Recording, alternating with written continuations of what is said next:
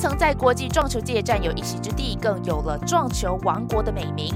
曾任亚运中华撞球队教练的张明雄雄哥，今天要带我们搭乘时光机，回到最初的时代，认识台湾撞球的历史兴衰，更了解他们是如何一步步让撞球重新展现清新正向的一面。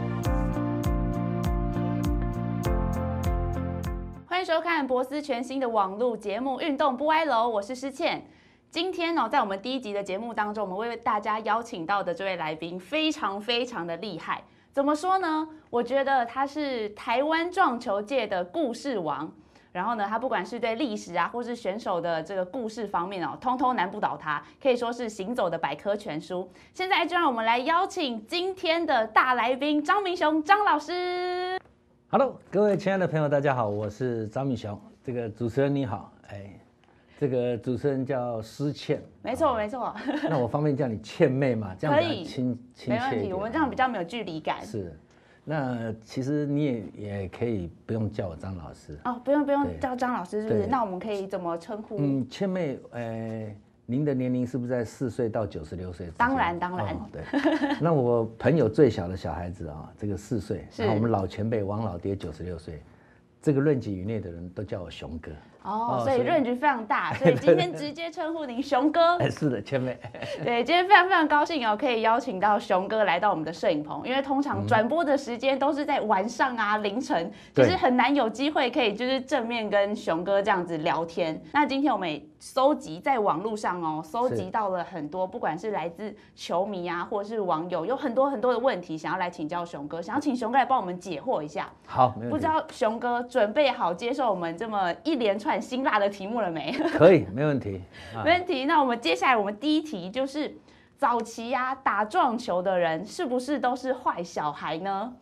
呃，应该这么讲哈。早期来讲的话，因为当时的环境关系啊，那应该讲，我不知道。来，前面我先请教一下啊，因为你们这个我们网络上的朋友年纪都很轻，我不知道你们的早期是指多少年以前。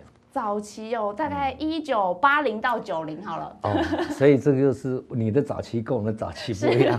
我的早期是可能要一九呃六几到一九七零。是。那时候没有资讯，也没有所谓的转播，不像我们现在博士这么方便哦。好多的比赛。对，比赛我们一转电视台或者上 YouTube 就可以看到，或者上我们这个这个节目这个频道啊歪楼就可以看到很多资讯。以前没有啊，没有这会怎样？会怎样？会规则？大家你的认知跟我认知不一样哦。我有我的规则，对，熊哥有熊哥的规则。对，那这样子，我是听谁讲？我是听南部的阿贤塞啊，另外一个说我听八杠的下面人啊，另外一个我听淡水的这个呃李大哥啊，大家讲的规则不一样，就会怎样？就会有一些呃，比如说这个球的规则不一样的时候，难免会起一些所谓的争执。是。那争执的情况之下，那时候打撞球大家都耍帅啊。啊，你可能大声一点，我可能也不小声啊，这种情况就会让人家误解说啊。打撞球弄球跟他并排音了，不是说大家要真的很刻意的去说，哎，我就是要来闹事什么的，就是因为规则大家不一样，所以反倒会变成说，哎，是一个好像争执点的感觉。对，我刚才也讲到，其实，在撞球来讲，也算是一个发展，算是历史也还蛮久的一项运动。对，那当然，我们从台湾过去的，不管是从开轮也好，或是斯诺克啊，到现在后来引进的花式撞球也好，其实这一路过来，算是各种的演进啊，各种的推广，因为我们一直都。有听说到，哎，好像曾经台湾是有这个撞球王国的美名，或者是说有撞球风潮这件事情，请熊哥跟我们分享一下，到底撞球风潮当时是一个什么样的盛况？好，早期的时候，其实，在日治的时代是开轮，对，就是没有带口的。日治时代一过的时候，那变成是打斯诺克，哎，那斯诺克它最主要是早期的时候，是因为受这个香港还有东南亚一些华侨的。这个影响带进来，那所以那时候斯诺克在台湾是，呃，几乎是撞球唯一啊。那时候是斯诺克跟开伦有同时都并行了并行在对。早期有人讲说打网子，打网子就是小小赌了哈。是。那什么叫打网子？就是说，比如说千美你你是台北，我是我是高雄的熊哥上来，我们两个都不知道谁是谁，那我们两个要。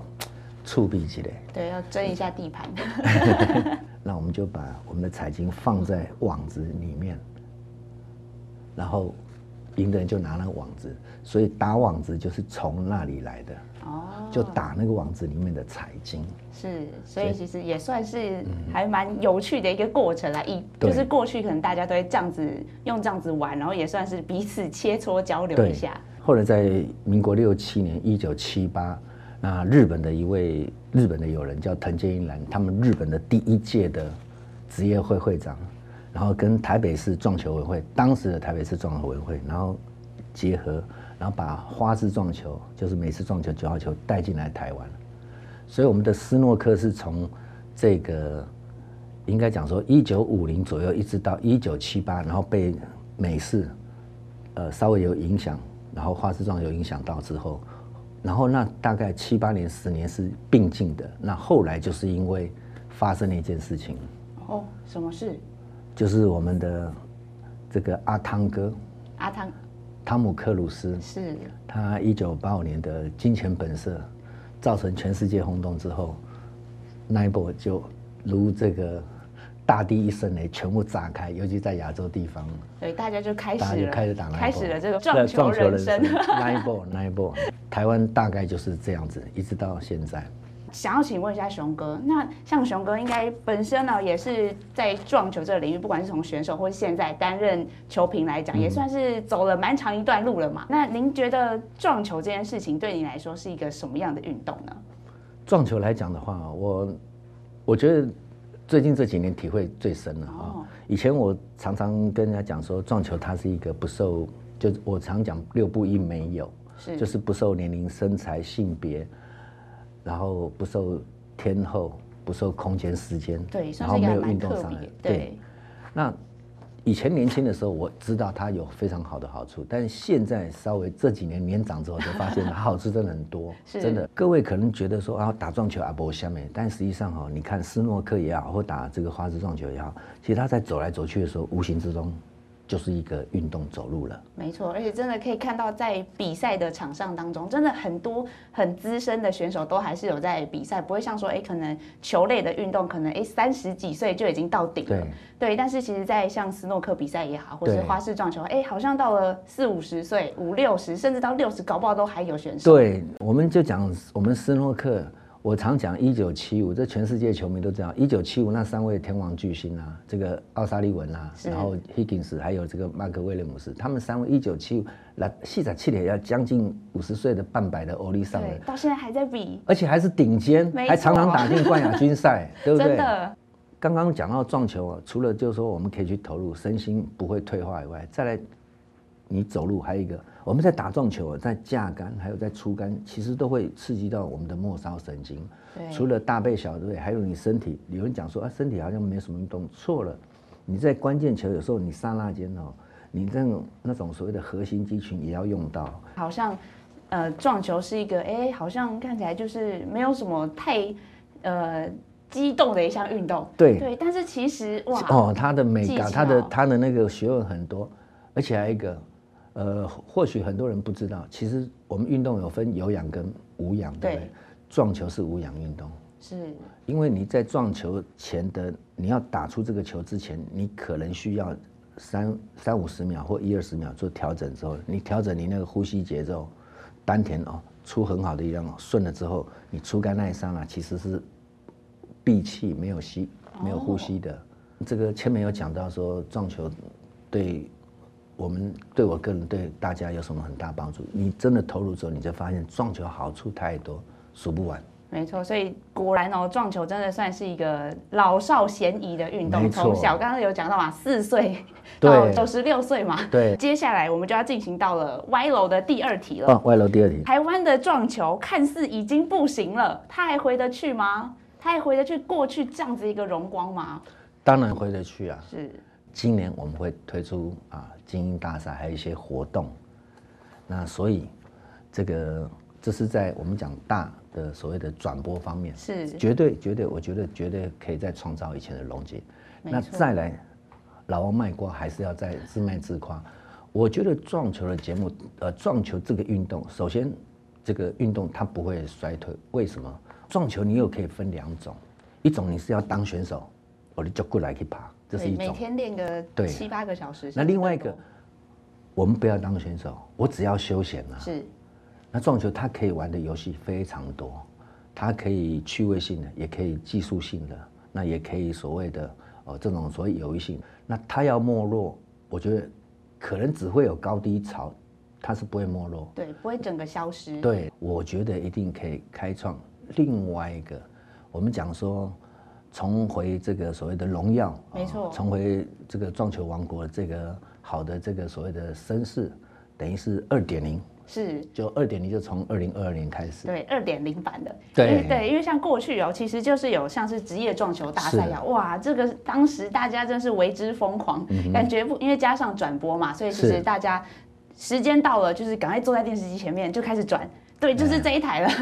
对，然后其实当时不管不只是像直撞啊，或是像安利杯等等，其实哎也让大家认识了很多像是国内国外的好手。是。对，像那时候哎小时候看直撞的时候，虽然说那时候还没有一个就是真的知道撞球在比什么，对，但是至少说哎好像有会听到一些选手名，像柯家兄弟啊，或是像女生的话，不管国内国外都会有非常非常多的选手让我们去认识，也让我们更加了解撞球这个项目。但是现在对我们就会觉得说哎好像。这样的机会就变少了，所以就希望这个二点零赶快实现。那当然，其实我们刚才除了讲到就是以赛事为出发点去做的话，当然就像刚才我们有讲到二点零的这个计划嘛。对，那当然其实还有一些不管是赛制的一些小调整，或是规则上面的改变，其实好像也是会影响到选手们的不管是心情也好，或是参赛的一个动机。就像是是排球纸这件事情。排球纸这件事情，其实过去好像不是这样哦。过去其实是有一个就是三角框的一个方式哦，把这个球给排整齐。但是到了后期之后，我们有了这个排球纸的问世，好像有越来越多的选手对于这件事情是有一些比较有疑虑的，或者说哎比较不太喜欢这件事情。那熊哥您怎么看这件事情？这个千妹啊提这个问题哦，就表示是你超级内行啊。那这个排球纸哈，其实两难。我们讲哦，排球子跟三角框各有各有利弊。对，三角框它就是比较随机啊，因为有时候这个排起来的话，它有可能就是某一两颗不紧。那最主要是前面三颗紧的话，一般我们都接受。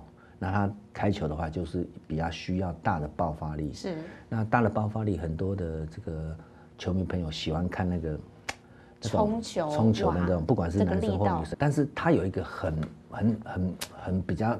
讨厌的，就是说很比较让我们为难是什么？因为有时候你在排的过程当中，有可能会有排不紧的情况，那怎么办呢？那你要顾虑到选手的权益，因为稍微有点缝隙的话，他开球会有散不开的情况。各位看斯诺克应该都看到那些高手带开那个红球的时候，就会有这种情况。那要怎么办？那你是不是要排好？那排好，如果对直播来讲，他会怎样？他会耽误时间。哦，对，会影响到时间的进行。我们新的球台部比赛一定都新的球台部都新的。你现在排好了之后，甚至我们有轻轻敲一下，但是你冲几次之后会怎么样？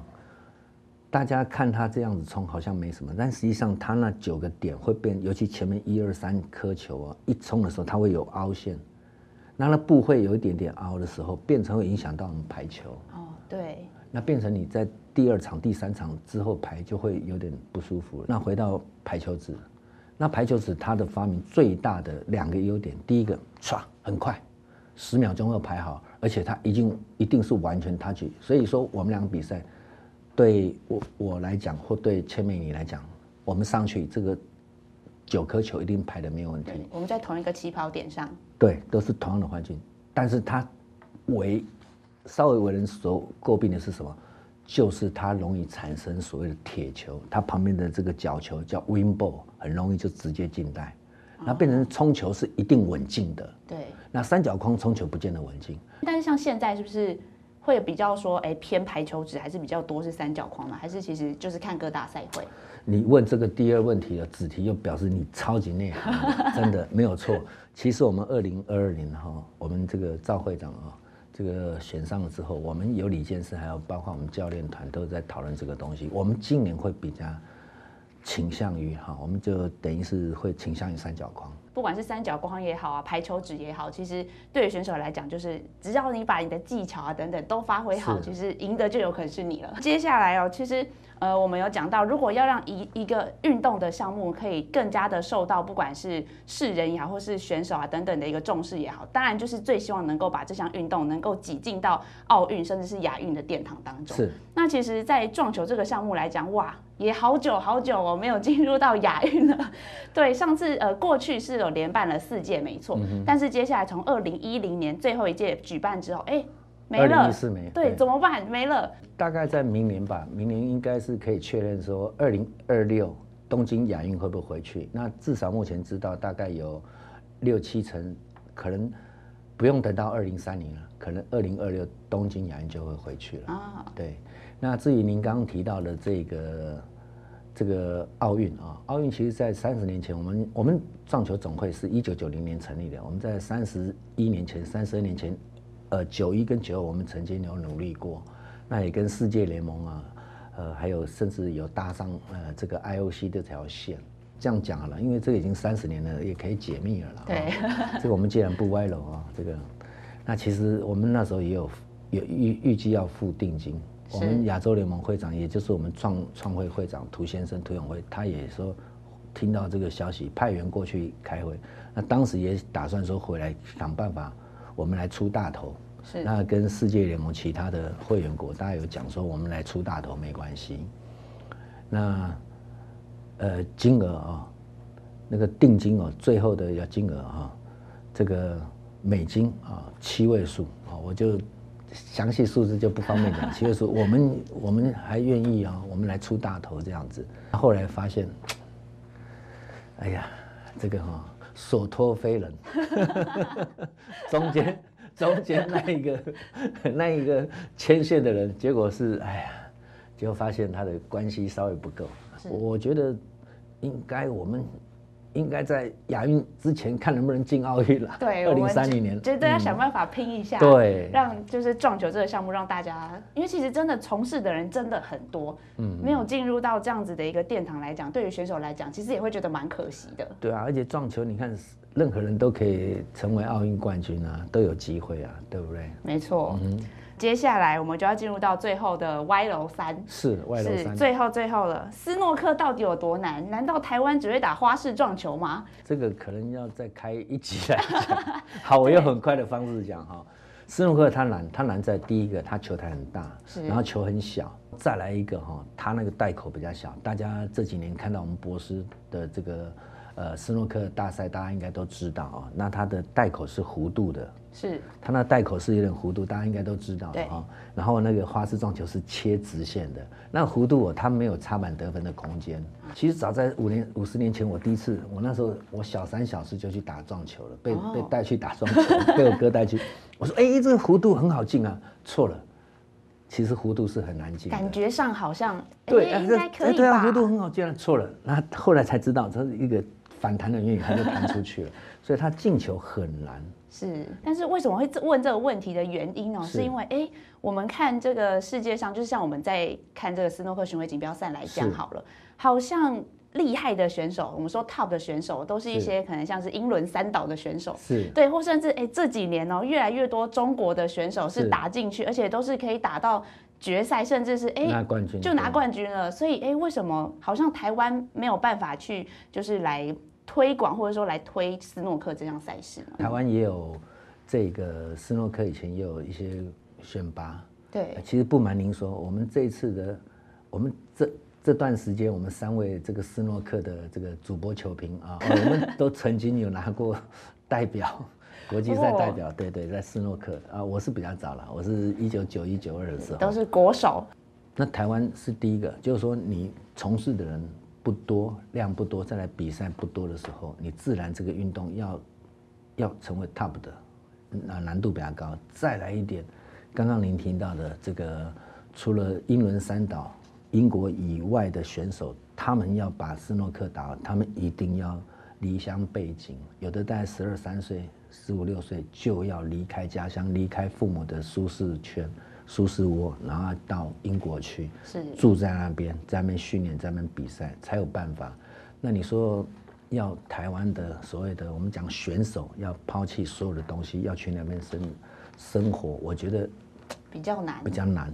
那你说，呃，台湾有这个可能可以，可能是一个种一个苗了，但是你要长大要茁壮，还真的要去英国，这是很现实的东西。应该说环境真的还蛮重要，因对为台湾其实我们这样去想好了，哎，台湾好像斯诺克球桌好像就很缺了。你讲到重点了，在以前大概三十年前，斯诺克的球桌在营业的球桌还有好几百台、上百台。那现在全台湾营业，我们讲营业的斯诺克球台的话，大概只剩下大概一只手数得出来，稍微好一点，大概两只手指头。是，所以就就已经是就环境就没有那个环境，对，在这边就要来偷偷问一下熊哥了，是您本人啊有没有比较就是喜欢或者说比较支持哪一位斯诺克选手？您这样播了这么久的斯诺克赛事下来，您最欣赏的选手是哪一位？哎要讲几位哎，熊哥大概是有十位，是不是？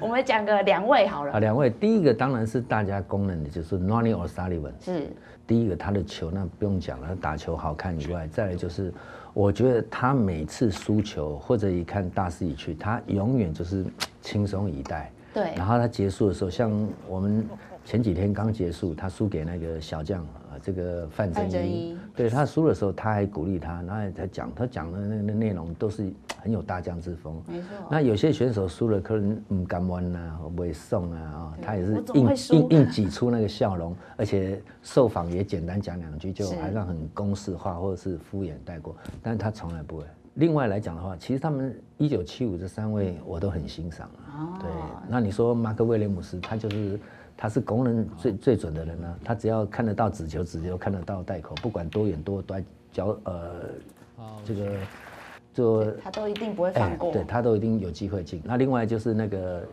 一九七五另外一位 John Higgins 啊，是，他在上一个球季之前那几年，他都是胖胖有有有个啤酒肚有挺个肚子。对哎，这一届不一样了，最起码瘦了差不多快二十公斤。是，我看我去翻他的报道，他就是真的为了撞球，他想要在我们讲的重返荣耀。对，尤其是有蛮多就是可能小将啊，也都是陆陆续续的，就是开始往这个前十、前十六开始在挤了。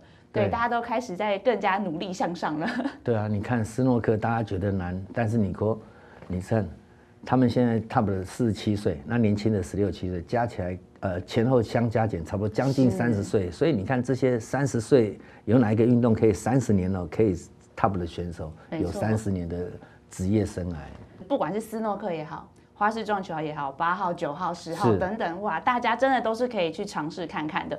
那那今天我们也很感谢熊哥来这边哎跟我们分享哦这么多的一个故事，带我们回到过去这个坐时光机了，对，了解了在台湾的一些不管是撞球的一个历史等等。那也希望哦未来有机会可以来到熊哥的球馆。我们好请熊哥秀一杆给我们看，好对，也教我们一下，就是在球桌上面有没有什么，哎，就是一些小技巧啊，可以教我们，让我们都也试一下的。对，到时候再麻烦熊哥，请熊哥指教指教。好，如果不嫌弃的话，我欢迎我们的签美，还有我们博斯的伙伴，还有我们的球迷朋友，最后最后，绝对不要忘了按赞、订阅，还有哦，开启小铃铛。没哎错，开启小铃铛，绝对让你不会错过博斯最新的体坛消息。最后最后再一次谢谢熊哥，我们运动不歪楼，下次见喽，拜拜。